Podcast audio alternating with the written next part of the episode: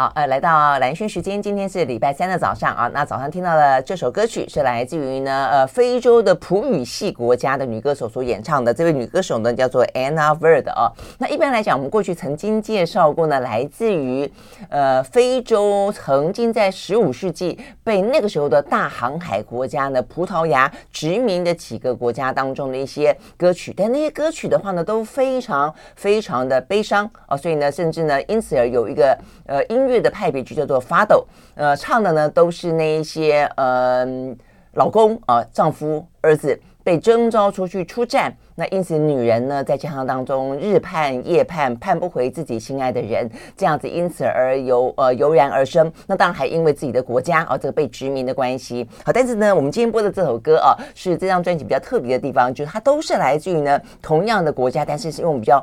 欢乐的方式呢来演唱，好，所以呢今天呢用个比较欢乐的气息呢带给你好听的歌曲。好，那接下来的话呢要聊的就是希望能够呢更更有。期待更欢乐的一个未来啊！我们呢过去这段时间为大家关心过有关于呢青少年的忧郁自杀的问题，为大家关心过上班族适婚年龄不敢生不想生的少子问题。我们今天要为大家关心老人家，就是年纪比较长的首领者呢，到底接下来他的未来生活在哪里啊？我们想要聊这个话题，是因为也也一段时间没有聊高龄话题了啦。但是呢，这个高龄话题并没有因为我们没聊。而呃，这个不存在，反而随着呢高龄啊，这个台湾进入超高龄社会，就在二零二五年啊，这个等于是六十五岁以上的占了五分之一嘛，五分之一。OK，好，所以呢这个问题真的是越来越迫近，那更不用讲说呢，依照不同的城市，其实呢我们有不同的城市，像台北市，呃，我看可能会更早 更早步入啊这个超高龄啊，所以每一个城市呢都有非常呃重要的而且严峻的啊这个超高龄呃高龄化的那么一个危机。在眼前，但是你有没有发现，今年的县市长选举，不要讲没有主轴了啊，呃，连这个这么重要的问题都没有去听到哪一个县市要认真讨论过。OK，好，所以我们今天的现场啊，特别邀请到的是一段时间不见的，他是台北市的市立关渡医院的陈亮恭院长，到我们的现场来跟我们聊聊。Hello，这个亮恭早。早，冷轩好，各位听众、各位观众，大家好。对，哎，这个亮光好像、嗯、你这样子讲一讲，我就觉得好像很真的很久没来了哈。是、啊，其实我们有录影已经很很长的一段时间了。是我好像你弄好，我们就没进来过这一间。真的 啊，OK，好吧，因为这个亮恭实在太忙了。好，那我们刚才聊到啊，这个话题真的很、嗯、呃很重要啊。那嗯。就虽然我觉得有关于熟龄高龄的话题，大家有越来越关心。从自身的角度来说，大家越来越关心啊。所以呢，现在看得到很多乐龄者，哇，这个六七十岁看起来这个年轻的生龙活虎一般啊。从外形外观完完全全看不出来。好，但是重点在于说，看不出来是一件事情，它终究要走向老迈或是或是呃死亡是另外一件事情。就对政府来说，它的资源能够怎么样去规划嘛？哦，所以刚刚亮光哥特别跟我说，他注意到像台北市。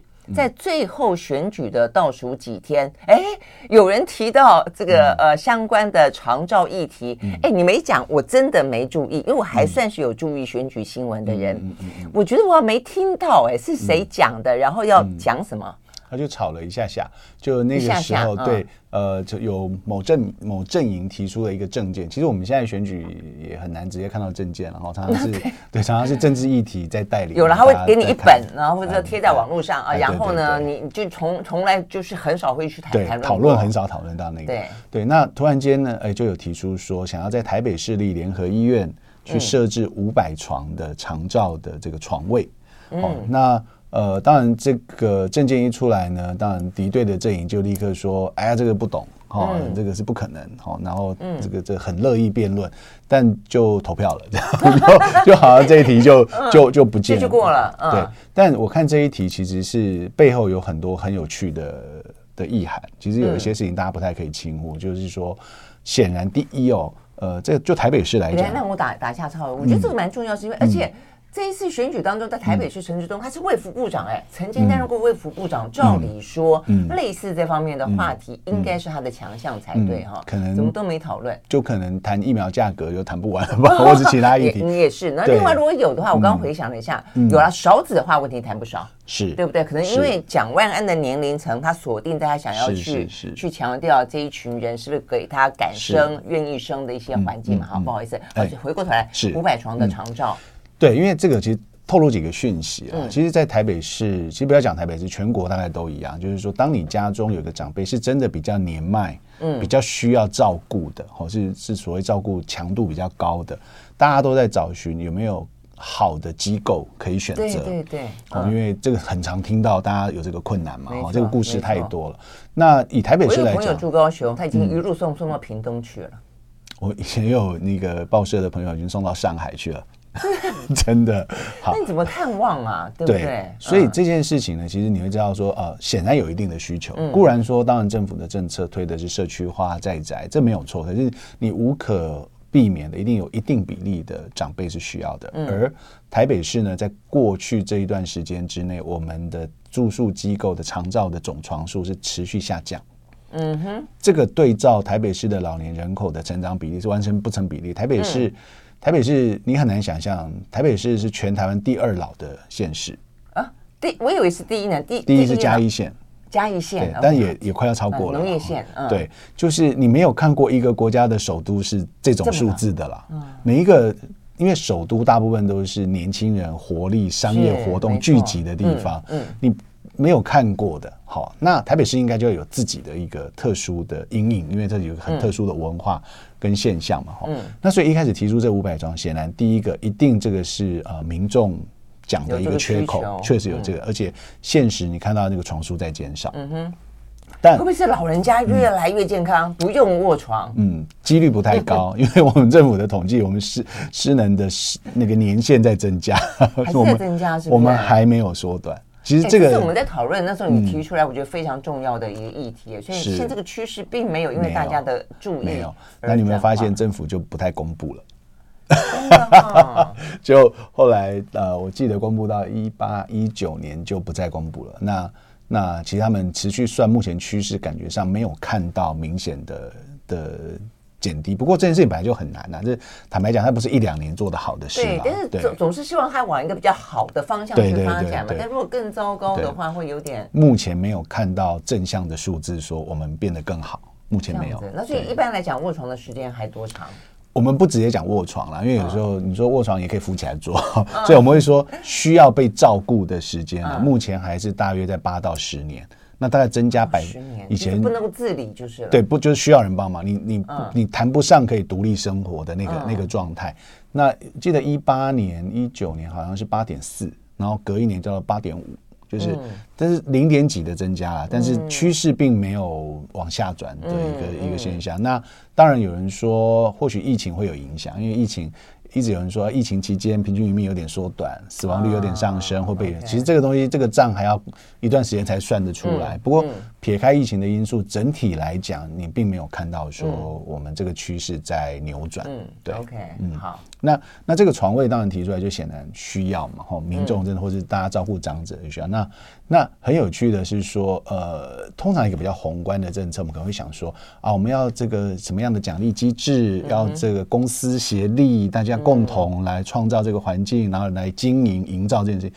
可是呃，我们发现说，好像只能谈说公家的资源，用台北市立联合院对来做。那其实那个概念就是说，要用公务预算去支持。嗯哼。那为什么？因为其实本质上，台北市的住宿型的机构一直在流失的原因是经营成本太高。哦。你依照政府所设定的那个，私人都不断的退场就是了。对。对，因为你的这个建筑跟空间的要求，其实它很很单纯哦。它它光现在要求一个说啊，我我一个住宿型的，其实这是合理的要求了。嗯，它是必须要有无障碍电梯，嗯，这个合理嘛？哈。对。那你去看，那有无障碍电梯的住宅哪里有啊？嗯，就就所以基本上它没有办法产生在社区的什么样的、嗯、的环境里了，基本上都要特定去盖一个建筑才会有。尤其就台北是一个比较呃建筑老旧的城市，它真的要新盖才可以。对，要新盖才可以。可是新盖地在哪里？然后新盖的土地成本，整个台北市的土地成本，这件事情就变得很困难。所以知道政府都在做这个释出公有地，然后以社宅或是其他用公办民营。就市政府的解决方案过去是这样子，所以内湖有一个新的这个住宿型机构，嗯，好，然后联合医院也是公家的这种，所以可是如果长期用政府的资源、政府的地、政府的预算去做这件事情，是不是真的能够永续？为什么私人不进来？嗯，哦，我们的体系、我们的设计规定跟财务。是真的能够永续的吗？如果能够永续，应该会有很多的参与者愿意进来的。嗯、所以，所以这个题目我觉得好可惜，就没有、嗯、没有机会认真讨论到。真的是哈，好，嗯、那所以呢，刚才刚亮光提到了，就他特别注意到这个话题。那确实哦，嗯、你说呃，让这个私人企业参与啊这件事情，绝对是一个我觉得好的发展了啊。嗯、但是没想到呢，退场的反而来的更多。嗯、那所以呢，嗯、我想这个话题可能更值得深入去讨论啊。我们休息，等马上回来。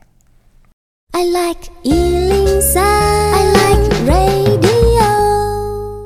好，回到蓝轩时间，继续和现场邀请到的台北市关渡医院的院长啊，这个陈亮公来聊有关于呢这个嗯台湾这个高龄化的话题了哦。那我想这个时间只会越来越逼近嘛哦。嗯、那呃只是说这个逼近的同时，很多观念都在反转当中哦。那在观念上，我觉得是往一个非常好的方向去走。嗯、那所以呢，越来越多的熟龄者很注意到自己的健康，大家去思考自己的第二人生。那很多长者呢，也开始越来越注意运动，然后就。希望呢，自己卧床的时间越短越好，呃，不要不用别人照顾，那自己呢可以呃独立哦，可以自由。你看看那个英国女王，嗯、那个时候大家就在讨论说，伊丽莎白女王、嗯、她工作到最后一天，她卧床几天？卧、嗯、床一天。嗯，就是说，我觉得这件事情真的是。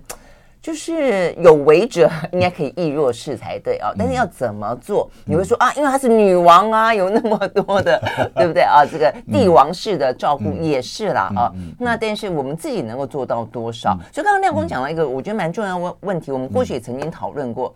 我记得这个难免要是要讲到选举，就是说，因为呃，在过去的选举当中。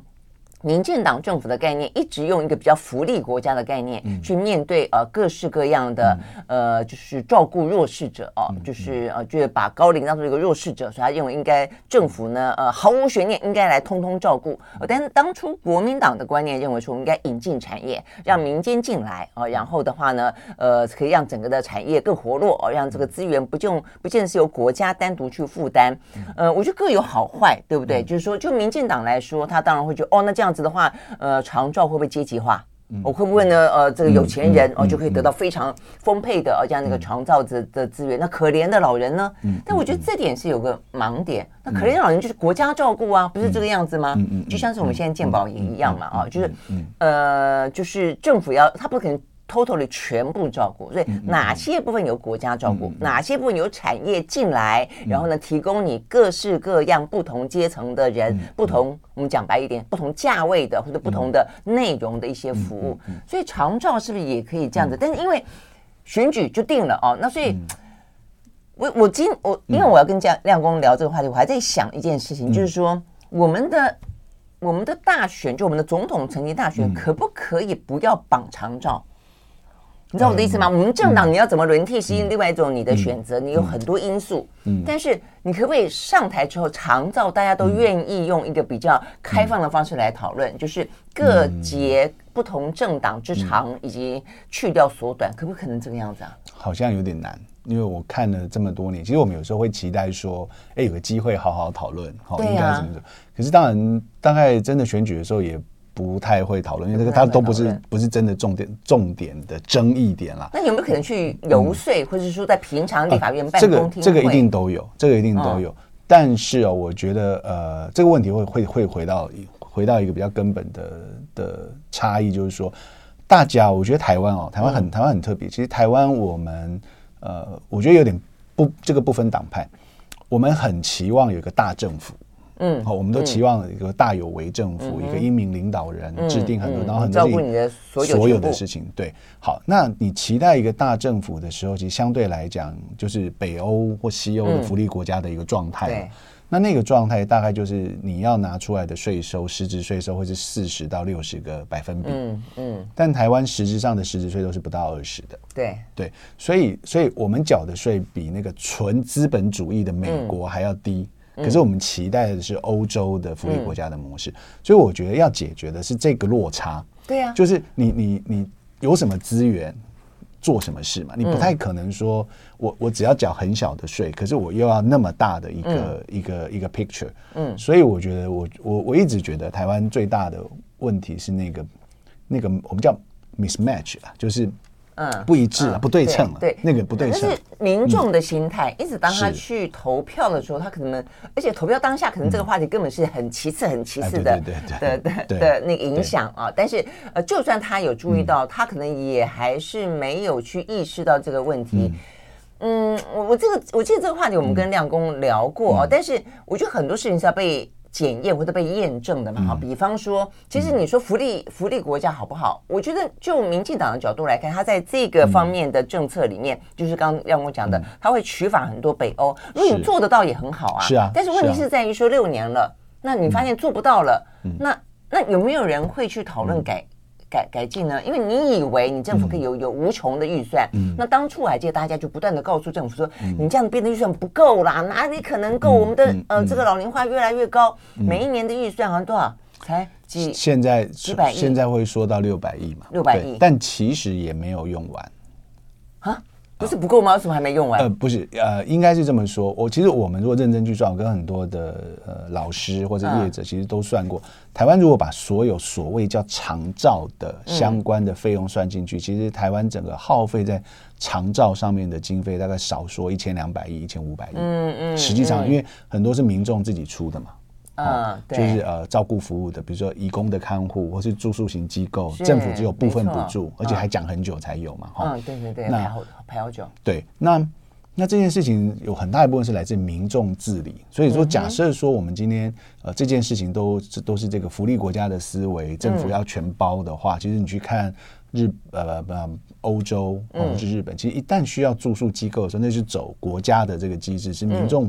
除非你要住很好的房间，有一个差价，嗯、否则其实基本上就是政府的这个长照费用去、嗯、去 cover 了。嗯啊，那也就是说，我们政府如果一开始在估算长照的规模，把这些民众已经在自理付钱的项目都包进去，以这个我们不管是用保险的理论，或者是用社会安全的理论，都要去涵盖的话，这个金额。当然是不够，那就是因为它没有涵盖到，嗯，嗯，以至于说民众有非常多的服务，就觉得这个目前的服务不够好，对，不够好，没有到位，对，所以你就一直在花钱，对，嗯，所以你一直在花钱的结果是，那他他政府就说，哎，你这个可以自费的东西，就表示你不要我的东西了，嗯，哦，你去选了你自己的选择了，嗯，那那这个东西我就其他就不支付了，嗯。那政府也应该去想说，当你列出来，你说哦，我列出好多好多服务，对，那但发现你发现老百姓都不想选择，是啊，那是谁的问题？是老百姓的问题吗？还是政府当初列出来的服务内容不符合老百姓的需求嘛？否则如果政府可以提供一些免费的或者更便宜的服务，他为什么不要？他不可能，当然，所以所以那时候就有很多人讲说，如果你真的认真去算这笔账，哦，就是其实政府把一些长照的这个事情的责任，因为。我觉得我们华人社会还是那个家庭的牵绊很强，是是，所以家人还愿意。其实你愿意，即便你很辛苦，你你愿意，对，然后自费去得到更好的服务。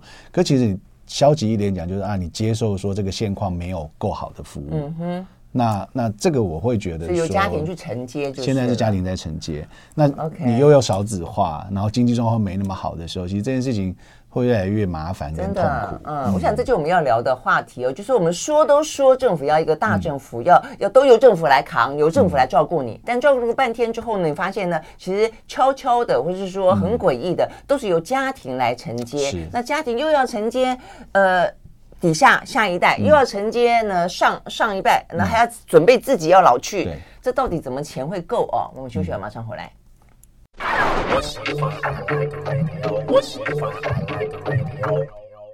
好，回到蓝轩时间，继续和现场邀请到的台北市啊，这个关渡医院的院长陈亮公来聊啊。那呃，我们希望在选举过后啊，这个选举期间可能没有时间充分讨论，但在选举过后啊，还有机会。这个时候呢，县市首长呢正准备要上任啊，所以呢正准备要这个大施拳脚啊，希望呢做出一份嗯很好的啊这个成绩来。所以是不是可以依照不同县市的一些人口结构的状况，来把一些该要做的长照在跟中央之间啊有一些呃调节呃分工的状况底下，可以把它做得更好一点呢？好，所以我们今天呢是有点想要为高龄而问啊，为熟龄而问，问一些问题，提出一些建议了啊。那我们刚刚讲到说呢，每次选举的时候呢，尤其在中央层级的政府啊的的呃整个国家的层面呢啊，就是哦我们要大政府，那真的落实下来之后呢，就变成小政府啊，然后呢选举再到又说我们要大政府，然后呢。就是选民有点被糊弄糊弄哦，转眼之间，我们刚才讲到有两个非常重要的关键数字，大家要记得哦。二零二五年的话呢，属于超高龄社会，呃，是有呃五分之一的，就每五个人就有一个人是六十五岁以上哦。那所以呢，对台湾来说，必须要去面对。还有一个数字呢是二零二八年劳保会破产。那这个话听起来好像很遥远哦，但一转眼之间，那个时候当初几年前在讨论的时候，我觉得很遥远。所以你在哎不遥远了，现在已经二零要跨二零二三了，嗯，那就是在再五年喽。那当然会觉得啊，有政府在挺哦，不用担心真破产。但是这也代表就是说有危机嘛，哦。那尤其我们刚刚讲到的，你那个钱啊，就坦白讲，现在的呃有在工作的壮壮世代好了，壮年人啊，你工你又有下一代，又要照顾上一代。我们刚刚讲到很多长照实际上都转由。呃，这个家庭自己去承担，然后还要替自己准备退休金。我说真的，嗯，都不要讲说劳保破不破产了，他就算不破产，你拿到那个钱能干嘛呢？一个月两三万，嗯，你你够够养谁？嗯，你可能养了你爸妈差不多，可以尽孝心。那然后自己呢，自己就吃西北风，或者自己就期待下一代养。嗯，但是问题下一代，亮光，你下一代会不会养你？没有这个期望，你看很多人就这样子，那我是没得期望，都一样哦。我要自力更生，所以我觉得这个问题真的很很很严重哦。所以这个资源到底是不是可以再多一点？从哪里去思考？从哪里去拿？嗯，其实我们如果看说，我们去分析说这些呃长照或是高龄照顾这种照照顾的这个经费的来源哦。你会发现，越是已开发国家呢，就是所谓的正式照顾，就是政府出面的，由这个国民的税收或者是保险费去支持的比例会更高。那因为因为那时候可能你会少子化，你会地球村，你工作根本不在台湾啦，嗯，所以政府本来就应该扮演更大的角色。这那那相对而言，经费的部分的配置，政府就会高，民众治理的会减少。可是台湾的现况是处在这个开发中国家的状态，就是说民众治理的比例还是蛮高的。很高。好，那劳保这件事情跟其实撇开劳保不谈，然后因为有时候跟呃公保会混在，不基本上全世界谈年金，嗯，有个同样的问题。就是大概没有一个年金可以永续，你都不用不用想，没有一个年金可以永续的。所以年金改革在很多国家都是持续进行的，嗯、就一改再改，嗯、那是那个是改不完的。嗯，那有有几个困难，你看韩国，就我们最近跟韩国做很多的比较嘛。嗯，其实韩国的老年人贫多在贫穷线以下的比例快超过一半。嗯，因为他们的所得替代率很低。嗯，但台湾也没有很高。嗯，哦，所以可替代率就是说，你退休之后拿到的那一笔钱，原来的薪水跟原来薪水的呃这个替换大概多少？哎，南韩大概多少？四十以下，百分之四十以下。对，所以假设你原本的薪水是六万，那就是可能两万多。那还不是六万，因为还要你要看你的投保薪资上限啊。你领六万，你可能薪对，所以你是有一个封顶的一个数字。哦，OK，好，那像我们的顶是五万，五万多吧？对，所以我们所得替代率大概也是四十左右，那就是两万多，所以大概就是两万多。两万多、两三万最多，嗯，所以所以你说，你看在哪个地方生活，这个钱会够用。所以这个在呃，如果我们讲究生活品质，那我要去绿岛，花更多。澎湖，你要玩？为什么？一直玩啊，一直玩。因为那边的生活，我可能比较会海阔天空、碧海蓝天，不会想要买东西，不想不要想过阔绰的生活。因为这样这样对，这要这要看你的生活品质要有。像世界经济论坛啊，他就估计了，他说。他说：“一般来说，以已开发国家的国民来说，你如果这个退休后要过一个品质还你自己满意的，嗯，当然你没有像上班时候有那么多花费，对，哦，你自己觉得满意，大约你会需要七成的这个上班的薪薪资，七成，七成可以让你过一个，其实你觉得很有尊严，很有。他们有这样一个统计。对，然后如果你用七成去算，他说全世界的已开发国家的退休金年金的设计都大概只能用十二年，十三年。嗯，哦，那你如果现在台湾是大概六十二三岁退休，就是七十几岁钱就用完了。对呀，真的是。对，所以所以现在有几个争议，就是全世界都在遇到这个。这个资源或财务，嗯、就是它就是没有办法永续，你怎么算这个算盘就是没有办法。嗯，哎，可是你刚刚讲到，像很多的呃开发呃已开发国家，嗯、就他们都已经用这么高的税收，嗯、对，然后呢分配给长照的饼也还算大，对，怎么也会这么的糟？那所以如果说我们用希望加税，或者希望呢再分配给长照的这个比例啊，这个在我们整个国家的预算分配当中变高，那有用吗？呃，这个要分成两部分的用法，嗯、一部分当然是照顾既有的，像已经需要被照顾的人，嗯、我们当然要提供。我们是一个。开发国家，哦，已开发国家，我们是一个自诩为已开发国家。对对对，我我我们起码很多做法都是开发中 国家。就起码任何一个社会了，都会期望说我们照顾好长辈吧，哈，这是这是从良善的出发点，所以我们当然会有一笔经费要去照顾已经需要照顾。可是另外有一大笔钱，可是很重要，就是像蓝轩说的，我们要去改变未来的老人。是啊，那那一块才是，因为这些人会越来越多，你要改变他们，没错，你不改变他们的话，这个。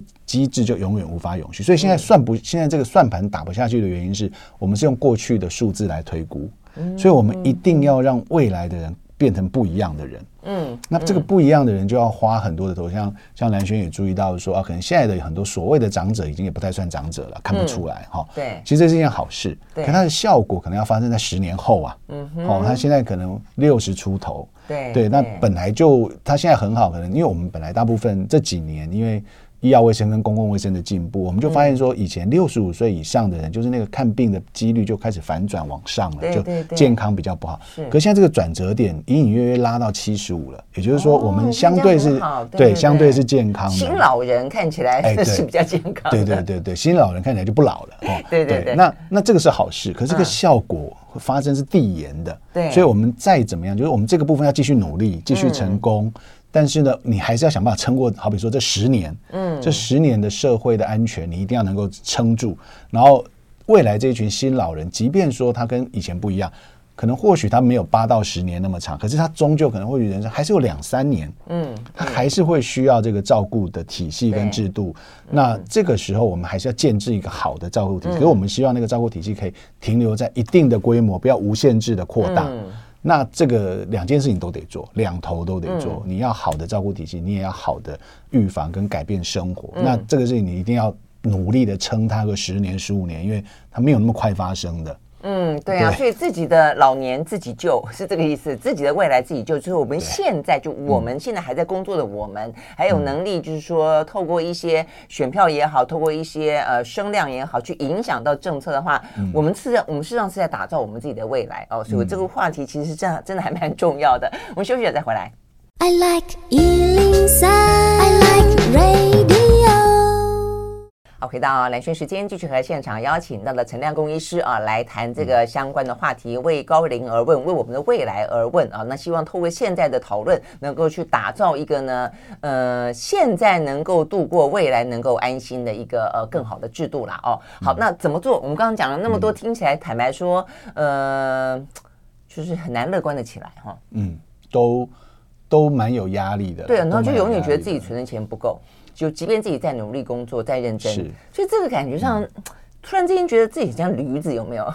正在模仿里面那个打转磨磨磨那个米的那个驴子，嗯、你就永远好像不得不得歇的感觉。蓝轩可以考虑搬去德国住，德国，嗯，有国家之印，对，德国完全国家，外国人也可以。嗯、然后德国前一阵子我们有一个 study case，真的很夸张，他可以一辈子都不用工作。继续领失业保险，失业保险的的那个金额蛮高的哦，跟一般正常的工作差不多，因为你要维持生活品质啊，不能因为我失业就没有生活品质。然后，然后政府一路对对对，然后政府一路养到什么六十岁该退休了，对不对？嗯。那政府帮他养老，所以政府帮他送去好的这个安养机构。所以那个人很自豪的是，我一辈子都不用工作，政府就养我到老。真的吗？那我实在很好奇，那个人快乐吗？嗯，他蛮自豪这一点。真的、啊，你要我一辈子都不工作，都不做事情，但不见得要工作，就不见得一定要是那个很这样，一定要拿钱啊。我可是不做那些事，不做事情很无聊。所以这是每个人不，所以所以所以德国那个制度也没有垮掉，因为毕竟有很多人还是像蓝轩啊，他是要工作，他是正向的，不是每个人都那样。是，人家明明可以让你这个不用。不用工作，你还是得要硬工作。对，对，但是 但确实说未来的这个挑战不容乐观呐。嗯，就我刚刚讲说，其实呃，如果说要为这个长辈而问什么哈，嗯，眼前的问题就是到底服务在哪里嘛？而且服务还不是说有服务就好，我们我们可能是不是要停止说一直想说先求有再求好，先求有再求好，我们永远就在有没有好。有没有好？对。不对，而且总会对不上，真的，因为我觉得我们家里面都有长辈，你会知道说，像我们自己家里面，你真的，你真的就是用不上哦，什么喘息服务，我们都后来都上网去找了，对，什么喘息服务啦，什么周间去到你家，就是不是时间对不上，就是条件对。不上，就是什么东西对不上，到最后就还是得自己花钱请人来。所以就有的朋友就是说，这个就是样样通，样样松，就所有世界上说台湾有做，所有世界上的东西台湾都有。就哎、欸，所以你真的要讲起来，我们都会这么说。哎、欸，其实我们有哦，我们有，但那有不是试办，就是小规模，不然就已经停办，就是民众没有没有使用的习惯这样子。好，那一个是这个，那这个是当然现况，我们觉得服务要布建的更好，因为大家都在意品质。好，对，那这是更未来的的，真的就是财务。那所以服务这件事情，我也觉得说，因为我们的长照基本上是中央的法规、中央的预算，然后中央拨付给地方去执行，那执行的那一套就是中央所颁布的内容。嗯，那我觉得自由度小了一点，因为其实每个县市有它的文化特色。哦，那台北市是需要，或许跟高雄市不会完全一样。嗯嗯。那但是我们没有赋予地方政府有很大的自由度去做他自己的安排，发挥特色。那除非说。那我这个地方政府的财务上面很呃还蛮好的，我可以愿意从我的这个地方政府的预算拨多少出来做一些特色的发展。可是这事情也就不稳定，因为第呃中央政府的预算有时候都不稳定，更不要说地方了。对呀，对，所以说所以说我是觉得说呃政府把预算框了，把制度规定了，可是可能要让地方多一些自由度去因地制宜的的设计。嗯，哎，那一定的，因为现在都比较走向那种社区安养，或者说在家老化、在家老去这样那个观念。你光讲我们刚刚提到的嘉义县跟呃台北市是现在全台湾最老的两个县市好了。嗯，你觉得你要这个骑着步步在这个嘉义县市的县的路上一直走走走走走走，才可能碰到一个呃农宅，跟在台北市每个高楼大厦里面的社区的安养会一样吗？当然不一定不一样啊！而且老人家的习惯也不一样吧？老人家可能坐在门口开杠。他们搞不好彼此之间，嗯、我都觉得他们那种共餐的啊，对，知识体系可能还比台北市好一点，对不对？哦、我也觉得，所以一定很不一样，所以因地制宜当然非常重要。而且我们政府的那个像类似这样子的服务啊，嗯，我们还给一样的金额，在台北市的金额跟嘉义县县应该成本不一样，对，没错，他的生活的那个支出，对。对，对，所以导致于说很多的经营在台北市会很困难，嗯，那很困难的情况之下。我们就会想说，那如果产业化进来，我们让民众有更多的选择，用费用、用外加的费用去提升服务，就是你你会去思考说，可不可以用产产业的方式，或是或者我自己过去的保险，然后人寿保险，或有哪些东西可以先、嗯嗯、先转出来，或年金险先拿出来用。嗯、可是就变成说，就算你有这个钱，你还不一定有这个服务。嗯，那那个服务本身，比如像台北市。啊、呃，因为政府其实很多的公共服务上面在收在呃收费定了一个上限，政府的标准，嗯、因为政府也怕这些业者乱收费啦，哦，嗯、定了一个标准，这个标准很难突破，所以造成说很多业者就在这个财务架构下要去经营。你台北市这个经营环境，你想要得到一个损益两平的机会，其实很低。嗯嗯其实你刚才也会讲，很多人就退场了嘛，退场了，对对，所以说就变成说，台北市很多的，你去看台北市的人口，就是十五岁以下的越来越少，很多是可能移出或是不生，可是六十岁以上的越来越多移入。所以可能有一些哦，原来的这个壮世代，然后看着父母原来在外县市，然后越来越老，真的需要照顾，就接到台北来就近照顾。很多理由，二方面是就近，二方面是台北市资源可能比较多，嗯，哦，医院各方面比较多。可是你倒过来讲，去除下来，其实每个人的长照资源使用到的几率不一定比较多。嗯，那那而且使用的便利性也不一定比较高。嗯，所以我我我会觉得说，面对台北市一个几乎是快要变成全国最老的一个都市来讲，嗯，它需要一些，对对，它需要一个设计，它需要符合自己的一个。场域的一个设计，它需要台北市有更大的一些自由度去去在这个预算之内。修法吗？就是中央如果放权给地方，然后让每一个地方因地制宜，需要修法吗？有可能，因为现在它不像不像统筹分配款，统筹分配款就分完这一笔就是你的。嗯，那长照是要要依照项目要要按项目去核实的。所以说我拨给你的，我依依照你的人口数，先给你个推估的数字，先给你，然后你就去核销嘛。我今天你就指定就去做我指定你要做的对对对指定的业务，然后你做了几个，那这个多少钱？那我就这样子核销。死板哦，真的。相对性自由度蛮低的，对，所以所以有一些地方政府以前就有一些像之前的新北市的卫生局长他们在做长照，就是说你中央可不可以干脆就是这一包钱，你依照我的人口数，那我可以去设计里面有一些弹性。那我去设计符合我这里的需求啊。其实选举就是一个机制嘛。如果他设计的不好，他的他的选民不买单，这是会被批评的嘛。是是是。但就实际上经费的使用就没有这么高的自由度，所以所以这个时候你会觉得呃，好像政府中央政府会不会管的有点多了？对。所以你等于说你觉得并不是说呢，呃，政府的钱够不够的问题，而是说中央跟中央提供的服务跟地方真正的需求。有非常大落差的问题，所以如果真要改变，事实上可能是在权力分权，对分权也是像像很多国家，欧洲，现在大家都很喜欢学欧洲嘛，嗯，欧洲很多国家其实是中央政府预算拨下去，就是我只定原则的，嗯，法规指定原则拨下去地方之后，其实地方就是你自己去应用，你的人民你要自己负责，哦，你的人民这个是这个费用是医疗的健保的，这个费用是长照的。我拨下去就拨下去了，拨下去之后，你地方政府就要负责。嗯，好，那负责达到大家想要的生活品质或是人民福祉的一个目标。嗯，方式上面没有那么呃这个制式，没有那么严格。对，因为我还记得，让我以前做过一个研究，我印象很深。你说我们的宜兰，宜兰的一些长辈们啊，他是台湾。就是说，你要讲肌少症，这个宜兰的老人家肌少症的问题很少，因为他们都在农田里面工作啦、务农啊什么的。那如果说你拨了一笔钱下去是要针对肌少症的话，那台北一大堆骂给，然后问题是宜兰都是这些放山鸡，而且怎么会？他还忙着种田，没空来参加？就是啊，那怎么会？需要应用的项目怎么会一样呢？好，我们休息了呢，回到现场。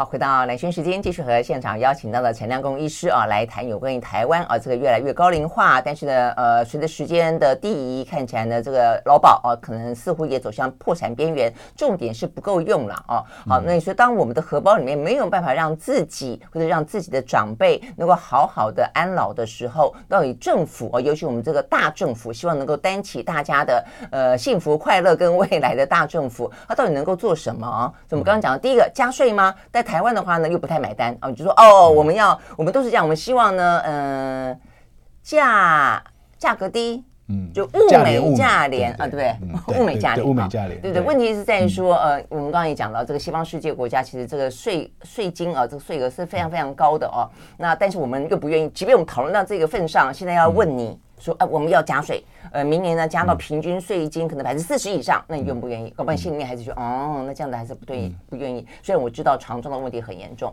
所以好加税的嗯状况可能呃这个压力比较大一点。所以我们刚才讲到了，要不然就是中央跟地方啊，它分权就有限的金额，但至少做一个比较有弹性的、灵活的，可以因地制宜的运用。我觉得这个部分事实上是马上就可以做的哦。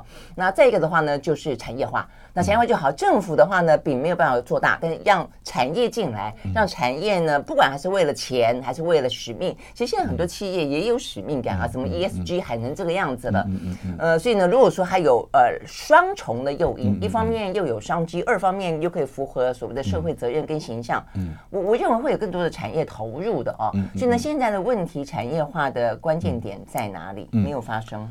其实，对我们政府，你会回过头问政府说，政府到底需不需要产业进来？哦，当然大家都不会反对了。哦，那实际上有什么措施？其实我们政府大概也是防弊重于心力的心态比较多，嗯、所以所以也担心说哦，这个呃，我们企业进来之后会造成一些不公平啊。是啊，是。但我必须要讲，我觉得这是当初在规划我们的长照制度这些学者们最担心的事情。对，坦白说，对。但我必须要讲说，我们这里讲说需要产业化，不是说全部变成盈利化，嗯、这两个有一点差别。嗯哼，哦，不是说追逐最大利润的那个概念。嗯。你今天像我们常常讲到说，我其实有时候接接到很多不同的一个呃征询的一个一个讨论了哈，嗯，比如来自于监管会，他们就会觉得说，哎、嗯，我们台湾有很多的寿险资金，它是可以投入的，嗯、这跟人寿也有关哈。其实他们业者真的问起来，好像也觉得不错，嗯，但到最后很难发生，很难发生有很多的原因啦。但我觉得有一个核心的是，第一哦，呃，寿险啊，它其实保障它的钱来自于保护。它还是要确保这个金这个财务的稳定性嘛，嗯、所以它不能拿去单纯做善事。嗯，做善事就是要企业自己的独立基金会，嗯、因为我这个跟保护收的钱，我要确保收入跟盈利，我才能确保我保护未来能够领取到它的保障嘛。哈，嗯，那也就是说我，我我的寿险的资金投入不能投入一件不能盈利的事。对，这法规也不许可。好、嗯。嗯那慈善事业归慈善，你要自己拿一笔钱出来捐。嗯嗯、那这件事情说，那今天谈到说，我的我的本职必须要可以盈利，但我没有说我一定要盈利二十 percent、五十 percent 啊。嗯，嗯但是我一要有一定的盈利的可能性。可是当盈利这件事情放到长照或是医疗来谈的时候，大家就会觉得说，可以吗？这个你们都不是盈利事业所得的单位啊。嗯、好，那这个时候就会有一些 argument 在这里。嗯，定位上的差，一个是。觉得是我是呃这个社会的救助跟弱势的支持。可是这样讲，那我们讲那个大家最有印象长呃台塑的养生村，它它是不是一个盈利机构？是是啊，它它不算长照机构，它它不算长照，它算是住宅。其实这里面有一些很 tricky 的地方。它算住宅啊？对，就是你用住宅，其实呃你把它叫做长照呢，主管机关是卫福部；你把它叫做住宅，就出租式的住宅，就是它是银法住宅，那那个主管单位在经济部。OK。就不用接受卫福部的那一些。那如果我们海阔天空不要管它是归哪个部部去那个，那实际上产业也可以进来。其实产业如果不同，那这个算漏洞吗？不是漏洞吧？呃，灰色了，我也不讲它漏洞。基本上就是产业，它可以说我去做一个银法住宅，然后这个住宅那收费我就自由了，因为我是市场机制去收费的。没错。那呃，我也可以提供完全照政府法规的那一种长照服务，这是我为了品质我去设定，这个它可以。那这个时候其实就有些自由度，好、哦，这个确实有，嗯、但是这里面很多的业者不见得像呃润呃润泰有经营一个，哎对，然后长庚也有一个，不是每一个业者都愿意长期经营，因为这些银法住宅的基本概念是出租，只租不卖，嗯，嗯那一般建设公司就是圈一块地盖好、嗯、卖掉，嗯，下一个案子嘛，嗯、但你说叫我这个案子盖好，那我的 return 要看二十年、三十年，因为我要长期经营它，可是。有的业者愿意啊，有的业者现在也有这个 REITs 这种呃这个基金可以去运作这件事。是啊，它是一个新形态的，我觉得大家对于住宅的观念嘛，以前都是有土私有财，要非要。Own 一个东西，现在很多观念，就算年轻人有些也不见得觉得要买房子啊。是，所以你倒过来说，你如果看这一类的住宅的产品受到欢迎的时候，是不是就代表说，其实市场是需要这种，民众就是想要这种东西，想要一个品质好一点，我可以租就好，没有，那我愿意去这样替代。可是你如果把它又回到现在现有的长照的环境来看，就是他发现他没有这个自由度。他不能做这样的事情。嗯，那当然，那你可以说这个是啊，我们政府，我们政府常常这样的，政府关了一个门会开一个窗。哦，那这那窗有多小？对，所以，我我是觉得他真的可以好好去想，因为我们很多时候去思考政府的长照，我们完全太用弱势的思维的去做，他弱势是一定要保障的。对。但是不代表所有的人都是弱势嘛，哈。对。所有需要服务的人，不见得都是弱势啊。如何把他们纳入这个服务体系，可以做有效的管理跟品质的规范？我们我们希望说，不管你是走门还是走窗，你都要有好的品质嘛。嗯。所以政府应该是在制度上面去想办法确保品质的一致。嗯。至于说很多的事情。不见得需要把它规范到这么细，然后让地方有很多的权责，嗯、甚至跟很多的企业来合作，嗯，在一定的这个呃利润范围之内去做一个合适的操作。那我觉得这样才有办法让整个局面变得比较活络，然后就不会说大家目前讲到长照就想到的就是义工看护，移工看护已经已经占一半了嘛。对啊，呃、所以需要照顾已经一半都是义工，那当然很好，他他已经很努力的帮台湾照顾很多长辈了，然后、嗯嗯、但但有没有别的选项嘛？有没有大家别的想、嗯、你想要得到不同的的照顾服务，你的选项在哪里？对呀、啊，对呀、啊，这个是一个可能比较大的功课。没错，我觉得我们我们都把这个长照把它定在一个，就是说，我觉得我们就是说，呃，为了最弱势的人，然后呢，怕他遭到不公平的待遇，因此限缩了，就把所有的人都变得要像是均贫，就当然很难去做到均富，但是是不是可以让大家有各种不同的选择？是。那政府的责任呢，就是把那个安全网就接住最弱势的那群人，就如果你担心他被剥夺，他担心得不到照顾的话，政府有政府嘛，所以他们有政府靠，那其他可以不用靠政府的人，还可以靠自己，还。可以做各种各自更自由的、更多元的选择，嗯、这样产业才会活络。嗯、否则，在国外，我们现在就看到很多国外的年轻人，他是以以他做这种服务为傲的，他做社会服务，不管是服务什么呃弱势啦、贫穷啦、长辈啦，替他翻倍啦，替他拍痰啦，他们觉得这是一份很正当的工作。是是是。那因为他也有适当的回报嘛。对。嗯，但是当我们把它当做一个这样子，那你永远就是移工来。对。然后我们的年轻人也不愿意投入这个产业，那这个产业一直被污名化，然后呢，所以我觉得这就是很多不健康的标签都在这个里面。是，如果我们如果真的站在说我要发展整个我以产业，所以我常常讲我们是产业思维去看这件事情。不是，我一定要再三强调，不然这一定被骂到臭头。就是不是要盈利化，就完全要走这个这个追求最大利润的这个盈利化，而是有产业在经营的那个思维来看整个生态系的话，它应该有些不同的做法，也会比较活络，而不是说呃对，因为某一个目的绑住了全部的人的可能性。对啊，对，我觉得不能用那种过度浪漫的，然后呢，或者在象牙塔里面的那些思维，而且。